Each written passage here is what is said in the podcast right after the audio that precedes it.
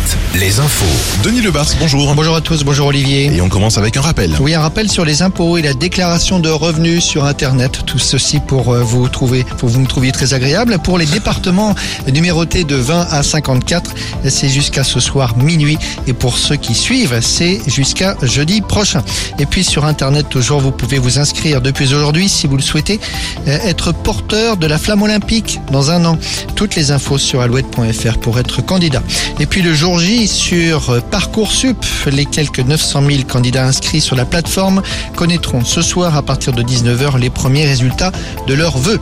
La disparition non pas d'une mais de deux jeunes filles dans les Deux-Sèvres, Léona 15 ans et Jade 21 ans n'ont pas donné de nouvelles d'elles depuis dimanche. Elles participaient à la Carna Fiesta appartenait. Les gendarmes ont lancé un appel à témoins. Il pourrait s'agir d'une fugue.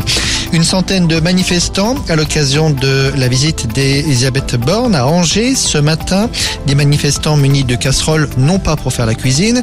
Une visite qui se poursuit ce midi en Mayenne où la première ministre doit rencontrer des demandeurs d'emploi et des chefs d'entreprise à propos de la petite enfance qui était le thème de la visite d'Elisabeth Borne à Angers ce matin. L'objectif, c'est de créer 100 000 places supplémentaires dans les crèches d'ici à 2027 et 200 000 places d'ici à 2030.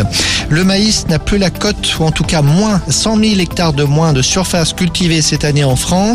Un fort recul au profit du tournesol, notamment le tournesol qui est plus adapté au changement climatique.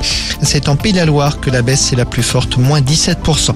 Le mea culpa du préfet de Loire-Atlantique devant les sénateurs hier, sévèrement critiqué par le maire démissionnaire de Saint-Brévin. Le préfet était convoqué au Sénat pour s'expliquer. C'est un échec collectif, dit-il, et j'en prends ma part comme représentant terri- territorial de l'État. Des bus sans chauffeur à Châteauroux. Oui, ce sera désormais une réalité à Châteauroux. Donc, en 2026, la ville va intégrer six navettes autonomes dans le réseau Horizon. Ces navettes devraient circuler en centre-ville. Alouette, la météo. Une météo d'une grande stabilité en ce moment avec euh, de possibles exceptions. Toutefois, peut-être quelques degrés de plus cet après-midi. On approchera les 30 degrés par exemple en centre Val de Loire.